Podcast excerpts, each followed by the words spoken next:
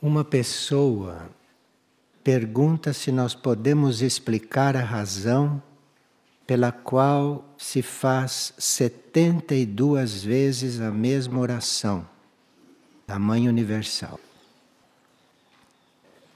Quando você faz a mesma oração várias vezes, é como se você fosse confirmando aquela energia, você fosse aprofundando aquele alinhamento é como se você fosse desenvolvendo mais a energia e o conteúdo do que você está pronunciando.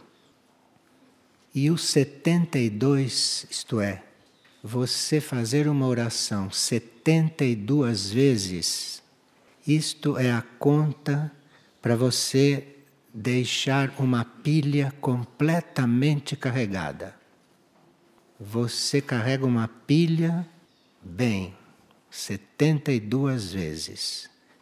Os números têm o seu valor e eles também têm o valor que nós damos a eles. Os números podem valer muitas coisas, dependendo do valor que nós damos.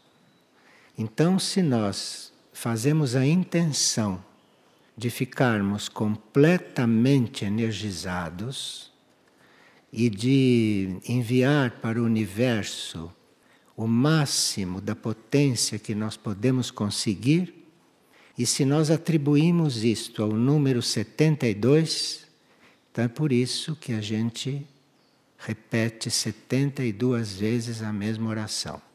Depende do que você atribui ao que está fazendo. Duas pessoas podem fazer o mesmo ritual e ele pode não ter o mesmo valor, porque as duas pessoas não estão igualmente compenetradas.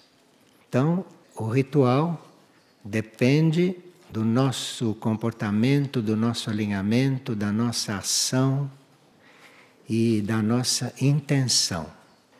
Por isso é muito importante quando nós trabalhamos em grupo, como por exemplo quando cantamos em grupo, quando ouvimos em grupo, quanto mais nós estivermos unidos na nossa intenção e unidos na nossa proposta, isto vai repercutir muito mais no universo. Isto vai nos coligar muito mais com o universo. Bem, nós estamos apresentando não, o livro Mensagens do Grande Reino Celeste. E nós estamos muito alegres, muito alegres internamente disso está acontecendo, porque, como vocês veem, o texto é realmente significativo. Segundo o que ele informa, são vibrações, mensagens da sétima dimensão de consciência. Vocês ouviram falar de dimensões, não? E nós estamos na terceira dimensão, normalmente, a não ser que nos alinhemos com as dimensões superiores. E este texto, com a sua mensagem, a sua energia, segundo o que ele diz, vem da sétima dimensão. Então, nós podemos, ao ler este texto, ao estudar este texto, irmos experimentando estas coisas, nos abrindo para percebermos, para sentirmos, para nos ajustarmos a uma energia de um outro nível. E o livro diz que ele foi escrito, inclusive, porque o caos está se apoderando das consciências, são palavras do livro. O caos está apoderando-se das consciências, então chegou a hora de nós reconhecermos ou reunirmos grupos de almas. Grupos de almas, são palavras do livro. Grupos de almas para nós chegarmos a uma oração transformadora, porque se trata também de nós nos transformarmos por meio da oração. E isto é uma forma, isto é um meio de nós estarmos nos reunindo à unidade celestial. São também palavras do livro. Não é uma forma de falar desta terceira dimensão. Então nós temos que ouvir diferente, ouvir de outra forma. Porque por essas poucas frases que eu li, você já vê que nós temos que estar numa certa sintonia para bebermos realmente desta água. E o livro afirma para nós todos: quem me busque encontrará resgate. Quem busque a energia, não que está ali presente no livro, que é uma energia que corresponde ao feminino, ao feminino do único. E como nós estamos entrando em uma era feminina, o planeta está desenvolvendo nesses próximos dois mil anos a polaridade feminina, cuidando desta polaridade, então o livro está na energia correta, na energia certa para este momento. Houve já muitos trabalhos, muitos livros, muitas mensagens a respeito da Mãe Universal. Mas esta está chegando na hora em que a polaridade feminina está começando a se fazer sentir. E quem me chama encontrará proteção ela diz: Quem me chama encontrará proteção. Quem vigia se formará como meu soldado orante e vigilante na luz celestial. Claro que a palavra soldado aqui não tem o mesmo sentido do militarismo, não é? Obviamente. Mas tem o sentido de nós nos tornarmos um verdadeiro braço, um verdadeiro braço, não? Para toda esta tarefa que está proposta no livro. E aqui a mensagem pede aos grupos de oração planetária fortaleza e firmeza. Porque a nossa resposta a este caos planetário é a oração, mas uma oração firme e uma oração forte. E isto não são só as letras da oração, não é só o texto da oração, é aquilo que nós colocamos naquele texto. Então, nós somos também, juntos com a oração, os autores, os responsáveis por um certo desenvolvimento de uma certa energia. E a oração, a uma certa altura, segundo o livro, podem ser momentos em que nós podemos estar gerando novos passos, várias coisas, várias obras. Templos que se constroem dia a dia nas orações uma rede de oração que possa fazer a reforma planetária e o estabelecimento da luz sobre a Terra. Veja que nem todos os que oram sabem o que estão fazendo. Nem todos os que oram avaliam o que eles estão criando, que eles podem produzir, que eles podem realmente compor dentro deste caos. O livro, segundo o que está escrito nos prefácios também, ele é uma convocação para a sétima dimensão da consciência.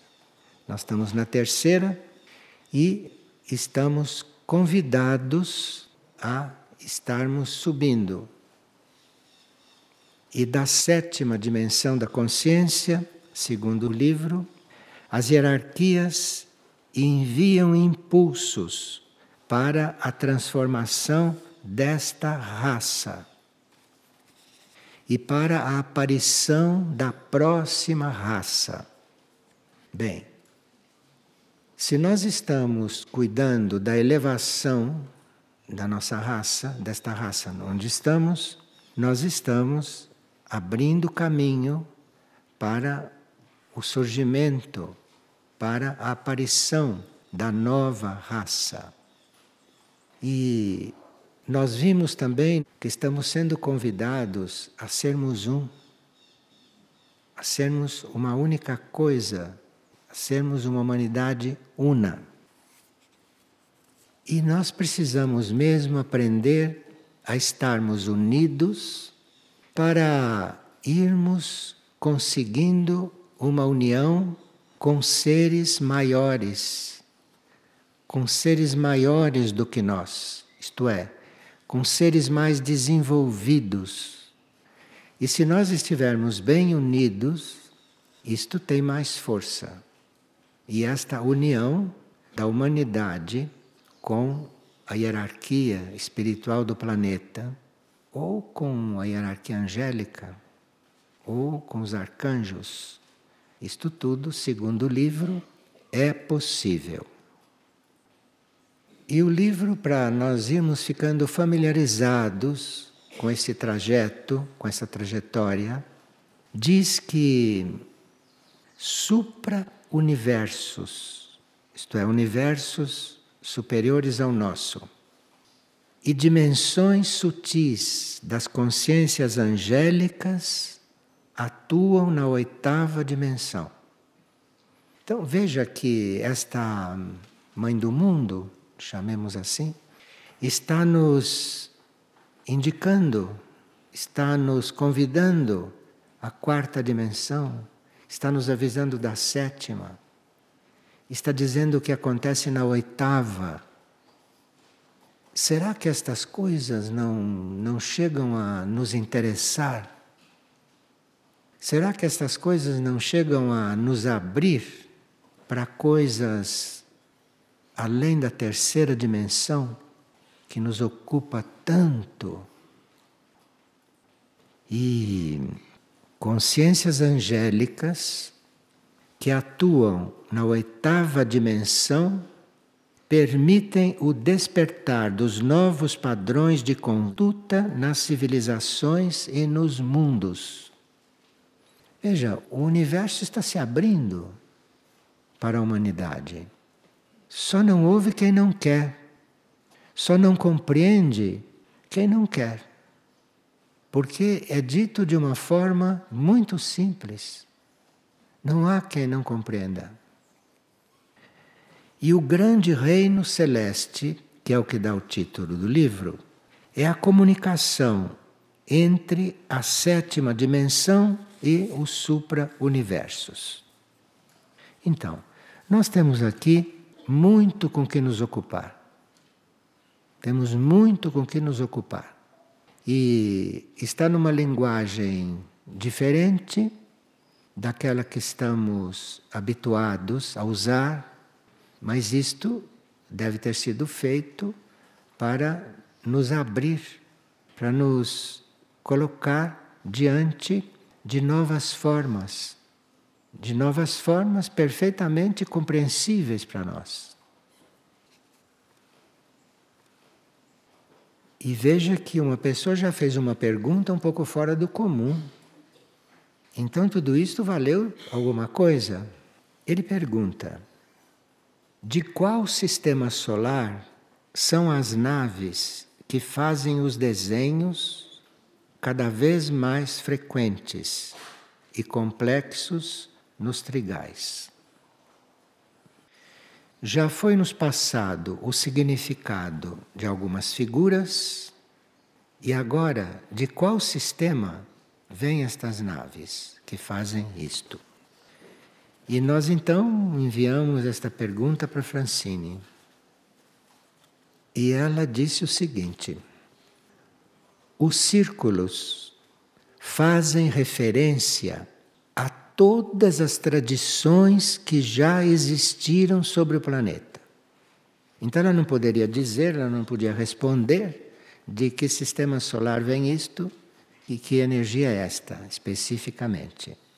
A resposta é que estes círculos se referem a todas as tradições que já existiram sobre o planeta, a todas. Todas as tradições reconhecem o conhecimento codificado nos círculos. Mas eles não são exatamente como as tradições antigas. Porque eles servem de veículo para nos levar a um novo conhecimento. Então veja a união do antigo com o novo e com o futuro. São círculos que vêm de todas as tradições que já existiram sobre o planeta e ao mesmo tempo não são exatamente como as tradições antigas, porque eles já são o novo conhecimento. Bem, não são respostas de terceira dimensão. Nós estamos realmente convidados, não é, a nos erguer e a recordando o Padre Pio, cuidado com a curiosidade. Porque a busca do conhecimento não é esta curiosidade que precisa saber que países são, que não sei o quê. Essas coisas, essas coisas são de uma outra época. A curiosidade. Olha, Padre Pio dizia isto, acho que foi lá por 1940, 47. Faz tempo que ele já dizia isso. A curiosidade é grande inimiga. Agora, voltando à resposta que Francine deu, porque perguntaram, não é, quem era o autor.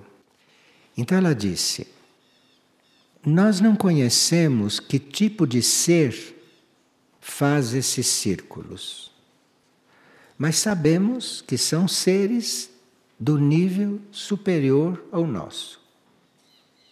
É importante diz ela, que nós nos ocupemos da mensagem e não do mensageiro. Não importa quem fez. Não importa de onde veio. Isto é secundário. Não é para isso que os círculos são feitos. Nenhum irmão do cosmos tem que se mostrar para nós para mostrar o que ele sabe fazer. Nenhum deles tem essa necessidade. E nem o plano evolutivo diz respeito a isso. O que importa é a mensagem, é o que aquilo está dizendo, não é quem fez. É o que aquilo está dizendo, o que aquilo quer nos dizer, o que aquilo está trazendo, não é quem traz. E uma pessoa está perguntando: é correto participar de grupos de cura espiritual se esses grupos lidam diretamente com forças involutivas? Aqui tem uma resposta muito popular. Dize-me com quem andas e te direi quem és. Você está num grupo de cura? Dize-me com quem andas e eu te direi quem você é. Mas o assunto de hoje é considerações sobre mudanças e a nossa colaboração às mudanças. Como vamos colaborar com as mudanças? Porque nenhum de nós está aqui para não mudar. Nós estamos aqui para nos transformar, para mudar. E mudar não é só mudar de casa, mudar de cidade, mudar de quarto. Isto é um tipo de mudança. Mas as mudanças são na consciência. São na consciência. Para nós sermos realmente outros seres, outros seres. E aqueles que tiverem intenção firme, real, sincera de ser outro, De repente pode ser outro mesmo, sabe? Concretamente. Porque nesta vontade de ser outro, de repente vai ser outro em outro lugar, em outro plano. Está se falando de sétima dimensão, de oitava dimensão. Vai ser outro lá no outro plano. Enfim, nós estamos vivendo uma época que não é mais a época das carruagens, não é mais a época da escravidão, não é mais a época da aquelas mulheres cheias de joias. Não estamos mais nesta época. Deixem as pedras preciosas em paz, lá onde elas estão. É lá o trabalho delas, não é no pescoço de ninguém. As pedras preciosas têm uma tarefa planetária. As pedras preciosas, lá onde elas estão, é lá a tarefa delas. Uma ou outra pode se sacrificar e vir para cá para cumprir alguma tarefa mas seria bom que nós tivéssemos consciência dessas coisas e não tivéssemos consciência de joalheiro ou consciência de Carmen Miranda, que vivia aquelas coisas assim. Pediram para nós estarmos alegres, não é? Vamos estar alegres porque aí a gente ouve melhor. Mas entre as coisas que estão acontecendo, não entre as coisas que estão se movendo, entre as mudanças com as quais a gente pode colaborar, está já existindo a cidade de Figueira. E a cidade de Figueira, embora não tenha nenhuma placa aqui escrito isso e pode não, não estar exatamente aqui ainda, mas esta cidade já está sendo formada, já está sendo constituída. E um grande conhecido nosso, Saruma, está muito coligado com esta mudança, essa transformação. Essa transformação no nosso conceito de cidade. Essa cidade de Figueira então, ela está na fase de gestação. E o que acontece neste centro espiritual equivale a um preparo, a um preparo para esse novo padrão que nós estamos chamando de cidade de Figueira. O que acontece neste centro equivale a um preparo para um outro padrão. Um outro padrão de tudo, de tudo. E esta cidade procura se implantar na consciência dos seres, na consciência dos seres. E seres não são só seres humanos. Há seres animais, seres vegetais, seres minerais, seres dévicos, seres angélicos, seres espirituais, e tudo isso está buscando se implantar, porque isto é uma cidade em vários níveis, não é num nível só. Então está mobilizando, de alguma forma, todos esses seres, e esses seres estão se voltando, estão respondendo, devem estar respondendo, porque senão esta cidade já teria ficado quieta, silenciado e nos deixado aqui com essas coisas que existem aqui e que se vive aqui. Mas se isso está retornando sempre, é porque isso está realmente em movimento. Isso está realmente em movimento. Então é muito importante, nesses momentos de transformação, esses momentos de mudança, que a gente se olhe um pouco e veja se nós não estamos ficando para trás se nós não estamos ficando retardados, retardados em toda a extensão do termo, em toda a extensão de termo. Retardado é mais do que atrasado. É mais do que atrasado. Então, nesses momentos de mudança, cuidado para não ficar retardado, para não ficar com a consciência lá atrás. Uma das primeiras coisas que a energia Saruma nos alerta é que na cidade de Figueira deve haver alegria na vida de serviço. Ninguém falou em outra vida, hein? Falou vida de serviço. E uma vida de serviço de alegria. Simples isto. Veja como é simples essa filosofia. E a alegria da vida de serviço deve expressar-se de forma concreta e prática. Agora, como é que nós vamos chegar ao amor nisto tudo? Porque o amor não é, é o que está aí, o amor é único, tudo é amor. Não? Nós estamos ouvindo isto repetidas vezes. E como é que a gente reconhece isto? Como é que a gente vai reconhecendo isto? Se isto é a essência desta cidade, é a essência desta vida.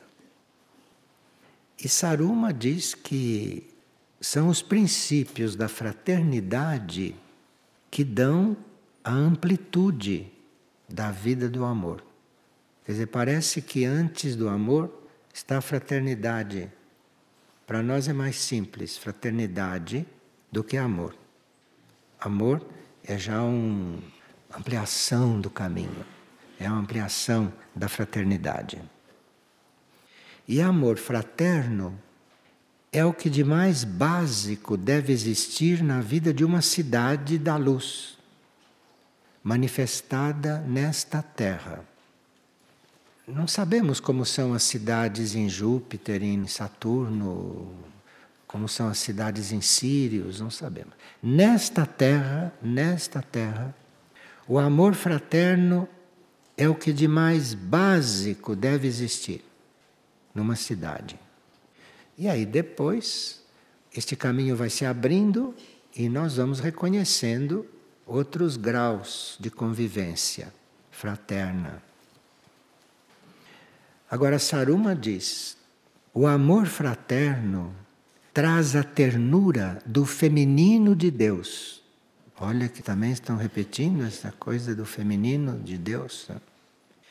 O amor fraterno traz a ternura do feminino de Deus, que inclui todos os irmãos igualmente e os organiza em patamares de inclusão segundo a justiça divina. Bom, que princípios são estes? Perguntaram. Isto, em resumo, que princípios são? Ele diz: primeiro, a ausência da crítica. A ausência da crítica e das formas pensamento cristalizadas a respeito das situações e dos processos individuais e coletivos Interessante, porque uns dias atrás a gente estava dizendo: esqueçam seus processos, né? Era uma maneira brutal de dizer uma coisa que ia ser dita direito dias depois, quer dizer, ia nos preparando um pouco. Mas quem ainda está cuidando do próprio processo está completamente, completamente desvairado. Desvairado. O meu processo, que processo? Processo de quê? De que vale esse processo? O que, que esse processo quer dizer? Com o que, que você está lidando para ter esse tipo de coisa que você chama do seu processo? Com quem você se dá para estar numa situação destas? A ausência da crítica, então não precisamos criticar com quem nós nos damos. Não precisamos nos criticar. Nós temos é que caminhar, caminhar. E quem realmente está no amor, nos acompanha. Quem não está, deixa a gente sozinho. E será que estamos sozinhos? Ou não estamos mal acompanhados? Será que nós andamos bem acompanhados?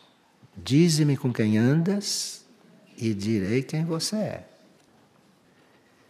Agora, o terceiro ponto é um amor que dá a vida e que coloca a necessidade do outro antes das próprias. Isto aqui a gente já vem estudando. Mas parece que nunca é demais repetir. Porque quando se trata de estar tá sentindo alguma coisa ou alguma necessidade, como eles dizem, está sentindo alguma necessidade, é muito fácil que a gente ponha aquilo na frente do que o outro está precisando. É muito fácil isto acontecer. É normal isto acontecer, normal. Agora, o quarto ponto não vai subindo para coisas muito transcendentais, não, porque não adianta. Precisa que primeiro a gente resolva as coisas aqui. Porque senão a gente tropeça e cai. Não sabe estar lá em cima, porque não resolveu as coisas aqui no chão. Então fala do quarto ponto. Está falando conosco desta forma porque nós estamos sempre diante da abundância, né? Vocês já notaram isto.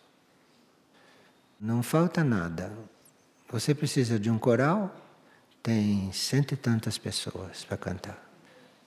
Você precisa de hospedar mil e duzentas pessoas, parece mais duas salas e cabe todo mundo. É sempre assim. Então, é uma abundância. E ele diz cuidado com abundância quando se trata de alimentos.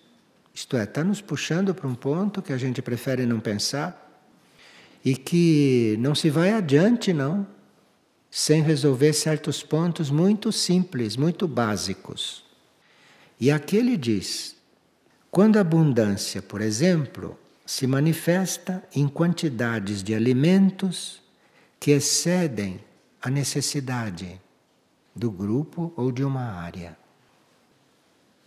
E que quando isto começa a acontecer, nós estamos em prova. Estamos em prova.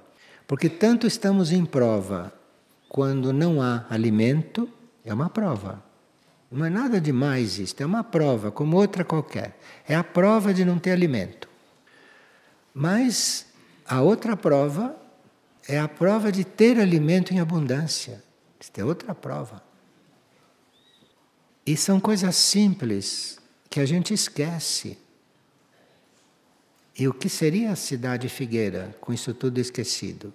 Vamos começar pela base. Parece que depois virão outros capítulos. Então diz o seguinte: o alimento que chega é para ser acolhido. Acolhido não é recebido, hein? Qualquer um recebe alimento. Até uma pessoa completamente inconsciente, até um louco, até um demente recebe alimento. Mas ele não usa, ele usa o termo acolhido, não recebido. Então nós temos que aprender a acolher, não a receber. Receber, todo mundo vai no banco receber pagamento, todos vão, vão receber. Nós temos que acolher, acolher aquilo que nos é doado, aquilo que nos é manifestado. Acolhido, mas não só isto, acolhido, ordenado, limpo e, se necessário, reciclado. Quer dizer, não se joga fora. Bem, o alimento chega, é acolhido, ordenado, limpo reciclado se necessário. E nós devemos conhecer a necessidade dos que estão hospedados conosco, dos que estão junto conosco. Ninguém falou em pegar o alimento e comer, ninguém falou nisto. Teve muita coisa antes de pegar o alimento e ingerir. O ritual não estava completo. Faltou muita coisa. Quem pega o alimento e come, não devia ser aqui que isto acontecia. Isto aqui, isto aqui não devia acontecer. Bem, depois desta cartilha, está na nossa consciência fazer como acharmos melhor. Nós devemos, ao receber esse alimento, conhecer a necessidade dos que estão conosco, dos que estão hospedados, dos que estão aqui conosco.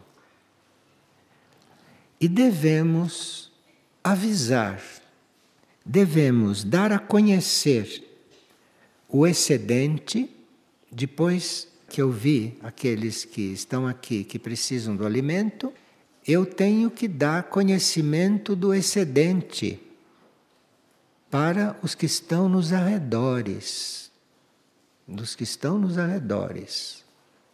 Então veja, diante desta cartilha, quem de vocês encontrar um alimento dentro da geladeira dois, três dias lá apodrecendo, quando deve ter gente aqui nos arredores que não tem o que comer, porque em todo lugar tem gente que não tem o que comer.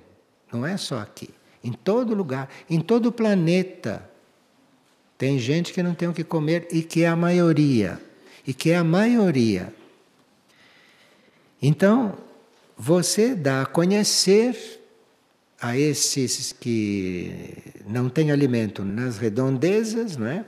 Os avisa que esse alimento está disponível.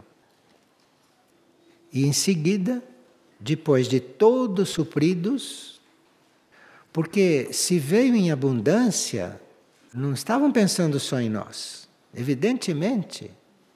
Estavam nos pondo em prova para ver o que nós fazemos com o que vem a mais. Não chegou nada a mais.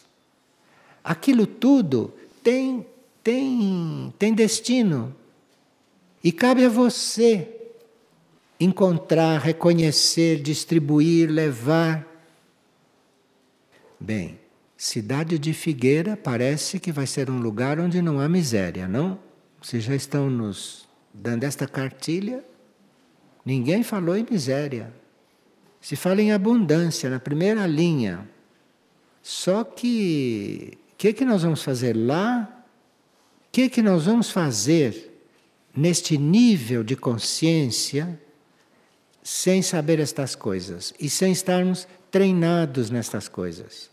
Sem fazermos as coisas como todo mundo faz. O que, que nós vamos fazer lá? Agora, isto é um princípio básico, não? Princípio humano. Agora, ele nos avisa do seguinte: que o alimento que chega aqui porque Figueira é uma aproximação à cidade de Figueira. Então as coisas aqui em Figueira não acontecem como em todo lugar. Então ele diz: você precisa estar consciente deste preâmbulo. Agora, saiba que o alimento que chega aqui não é para os necessitados. Isto é, nós não somos um centro social não somos uma cooperativa, não somos nada dessas coisas. Então, o alimento que chega aqui não é um alimento que vem para ser distribuído para os necessitados. O alimento que chega aqui. Talvez se fosse para os necessitados aconteceria de outro jeito, de outra forma. Pois a abundância, no caso daqui, tem a função de fazer com que os membros daqui esqueçam da necessidade de alimento. Precisa que eu repita? Aqui ninguém deve ter alimento na cabeça. Aqui, para que a gente consiga fazer o que deve, para que a gente consiga viver como deve, para se preparar para o que vem, Neste caso, não é se preparar para a transição da terra, que isso a gente já ouviu muito. Para o que vem, para a cidade de Figueira, para isto, que nós temos que nos preparar também. E aqui nós temos que esquecer que é necessário alimento. Porque senão não sei o que acontece com a abundância. Porque para nós termos abundância e sentirmos necessidade de alimento, erraram tudo. Erraram. Porque quem sente necessidade de alimento não está preparado para ter abundância. E vai ter cada vez menos. Porque o alimento não é só esse do qual ele está falando. O alimento não é só este. O alimento é outro. O alimento das almas é outro. O alimento do espírito é outro, não é nada desse que se come. E nós precisamos estar com a consciência colocada nas coisas essenciais e não no alimento. Você vê como são as outras dimensões? Começa a falar no alimento como se fosse a coisa da hora, da vez. E depois diz que, olha, atenção às coisas essenciais. Há coisas mais essenciais do que você se alimentar.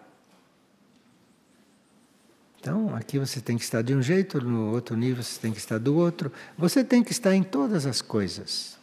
Você tem que estar em tudo. E ao mesmo tempo. E saber distinguir, saber onde é seu lugar.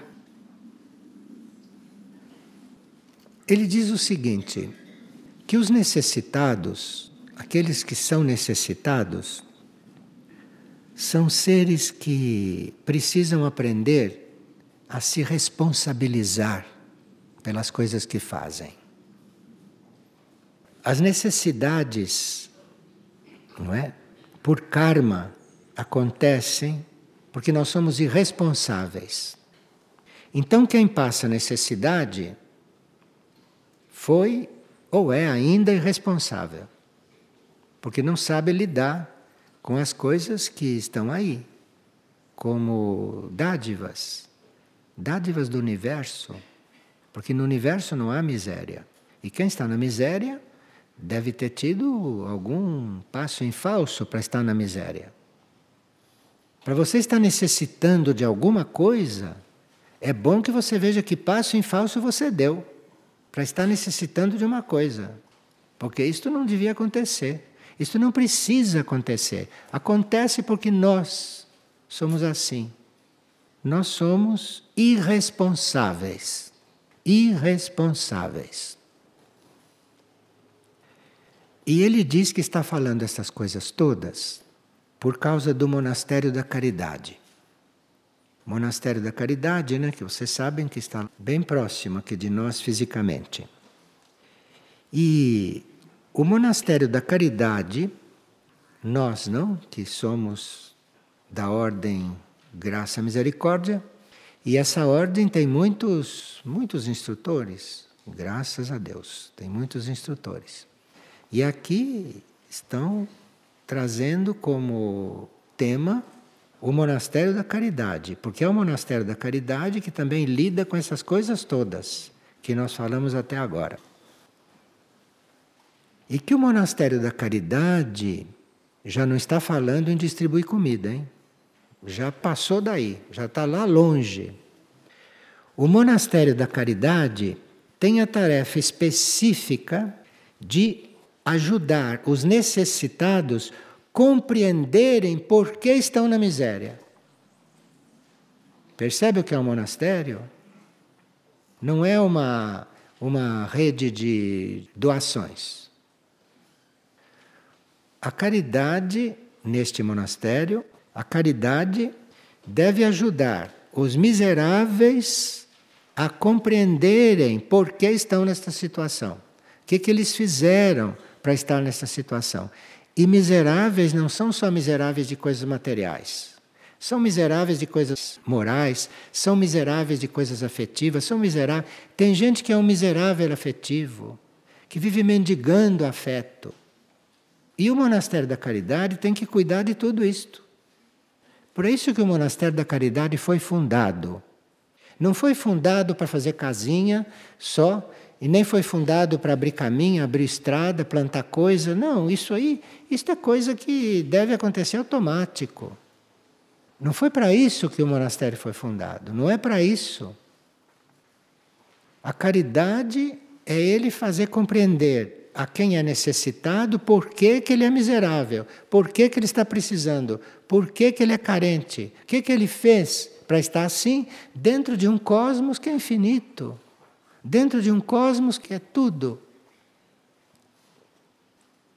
E que este monastério, ou nós que somos da Ordem Graça e Misericórdia, não nesse monastério, temos essa tarefa específica de ajudá-los a compreender como sair do ponto da miséria mental. Aqui fala de miséria mental. Vocês ouviram hoje a palestrante dizer que a humanidade não compreende. Vocês ouviram dizer isso ou foi só eu que ouvi? Ela disse: a humanidade não compreende, não entende. Ela quis dizer miséria mental. É a miséria desta humanidade. Começa por não compreender as coisas. Por mais claro que se fala, não compreende. Como é que a gente sabe que não compreende? Porque não vive aquilo que escutou. Escuta, entende, entende porque não é surdo, não é demente, então entende, mas não compreendeu. Não compreendeu, é uma miséria mental. Porque se compreendessem, acabavam de ouvir, já estavam sendo outros, já estava funcionando de outro jeito. Então não compreendeu. Miséria mental. Isto é monastério da caridade, porque está no título do monastério, monastério da caridade. Então tem que mudar isto. Tem que transformar isto. É hora da mudança. Então diz: sair deste ponto da miséria mental e da autocomiseração. Você não ouve as pessoas, ah, eu, coitado de mim, eu se você soubesse o que eu já passei na vida. Devia dizer, se você visse do que eu fui autor, você vê que autor que eu sou, o que eu, o que eu sou capaz de construir, porque você passa o que você constrói. Não é isso? Ouviu-se isso de todas as maneiras e hoje com todas as letras. Então, miséria mental, autocomiseração inércia. Inércia. Inércia mesmo. Porque nós teríamos que nos perguntar, depois de ouvido, depois de compreendido, de entendido, de sabido, de ter achado que é isso mesmo, não vai? Então aí já é inércia. Aí é inércia. Eu sou inerte. Preciso fazer alguma coisa. O que, que eu vou fazer para sair desta inércia? Completamente eu não posso, porque a matéria, essa matéria nossa, terça parte é inércia. De forma que até lá uma pessoa bem rápida tem lá uma parte de inércia, tem mesmo. Porque isso faz parte da nossa natureza. Mas essa parte de inércia não é essa inércia que está aqui. Isto é mais do que aquilo que a gente já tem naturalmente é mais do que aquela inércia natural no ser humano. É mais. E agora, ele, para encerrar esta parte, diz o seguinte: E esses necessitados que citamos, depois de aprimorarem sua consciência, devem ir apoiar os demais necessitados menos evoluídos do que ele porque aí, quando você saiu desse buraco, aí chegou a hora de você ir tirar os outros do buraco. Porque agora os outros é que estão necessitando de sair desta situação. E até aqui não falou para você pegar o alimento e comer. Até aqui eu não li isto, não isto aqui. Apoiar os demais menos evoluídos na compreensão, na compreensão das suas carências. Porque ou você compreende porque está carente, ou você não vai sair nunca da carência, a carência vai aumentar. Ou você compreende e sai, aliás, não precisa nem sair, porque na hora que você compreendeu, você, num certo sentido, já está fora. Agora, a gente também acostuma com essas coisas. Compreende, está fora, ah, mas estava tão bom. Estava tão cômodo. Ninguém exigia nada de mim porque via que eu sou tão lerdo. Ninguém exigia nada. Eu vou começar a sair da inércia e depois. E aí? E depois? Eu vou ter que fazer alguma coisa, né? Vou ter que colocar a minha energia em alguma coisa. Dá trabalho. Então, apoiar os demais menos evoluídos na compreensão das suas carências produzindo alimentos nutritivos. E agora aqui, volta para a cozinha. Né? Alimentos nutritivos, como barras nutritivas, alimentos em conserva, desidratados, ou produzindo refeições e doando alimentos aos mais necessitados do que os que estão aí à vista. E neste caso, podemos orientá-los e viver esta experiência com eles como iguais servidores. Isto é, você vai ajudando o necessitado a se transformar num servidor do outro necessitado. E aí ele já está em outra categoria. Ele continua não pensando em alimento, mas ele já está numa outra categoria, ele já está ajudando os necessitados. Então, já existem alguns necessitados que não estão completamente abandonados. Os ex-necessitados já vão ajudá-los. Enfim, é um círculo que a uma certa altura se fecha e aí a coisa muda de nível. Começa outro círculo, abre, se fecha, muda de nível e você vai subindo nesta espiral. Vai se subindo. E ele diz: o uso correto da distribuição do alimento desta forma retira dos seres o egoísmo. Veja onde ele quer chegar com isso tudo. Então, ele quer que você viva isto sem nem pensar em alimento, porque ele quer retirar dos seres o egoísmo,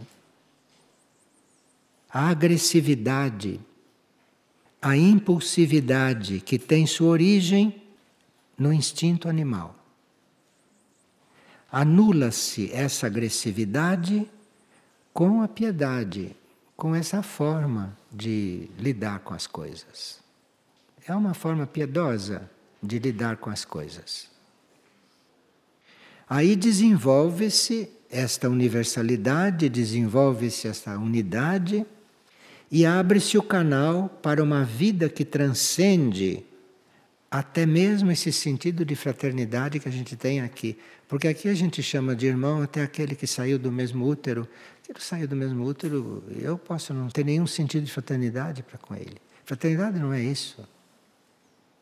Fraternidade não é isso. E nós precisamos avançar nesse sentido. Encontrar este sentido de irmandade porque é um pouco diferente fraternidade de irmandade. Fraternidade é uma coisa que a gente consegue entre nós. Irmandade são os irmãos adiantados que são irmandade. Lá não são fraternidade. A fraternidade é aqui, na Terra. Lá é irmandade. E claro que nada nos impede de estar na irmandade estando aqui. E como você quer entrar na Irmandade se você não aprendeu ainda a ser fraterno? Como é que você pode entrar na Irmandade se você come antes do outro? A gente avança muito quando começa a se lembrar de coisas esquecidas. E a gente está tão habituado a tratar só de si, a gente está tão habituado a ter processo que enquanto você está cuidando do seu processo, isso tudo está esquecido. Isso tudo está aí. Isso tudo está aí e esta terra está nesse estado. E a humanidade está neste ponto. E nós estamos preocupados com o que vestir, com o que comer, com o que beber, onde ganhar as coisas, como conseguir as coisas. Tem gente que fica preocupado com dormir porque ele não consegue dormir. O outro não consegue ficar acordado. Nós estamos sempre nós estamos sempre sempre envolvidos com um processo que realmente, olha, olha. Bom, chegaremos lá.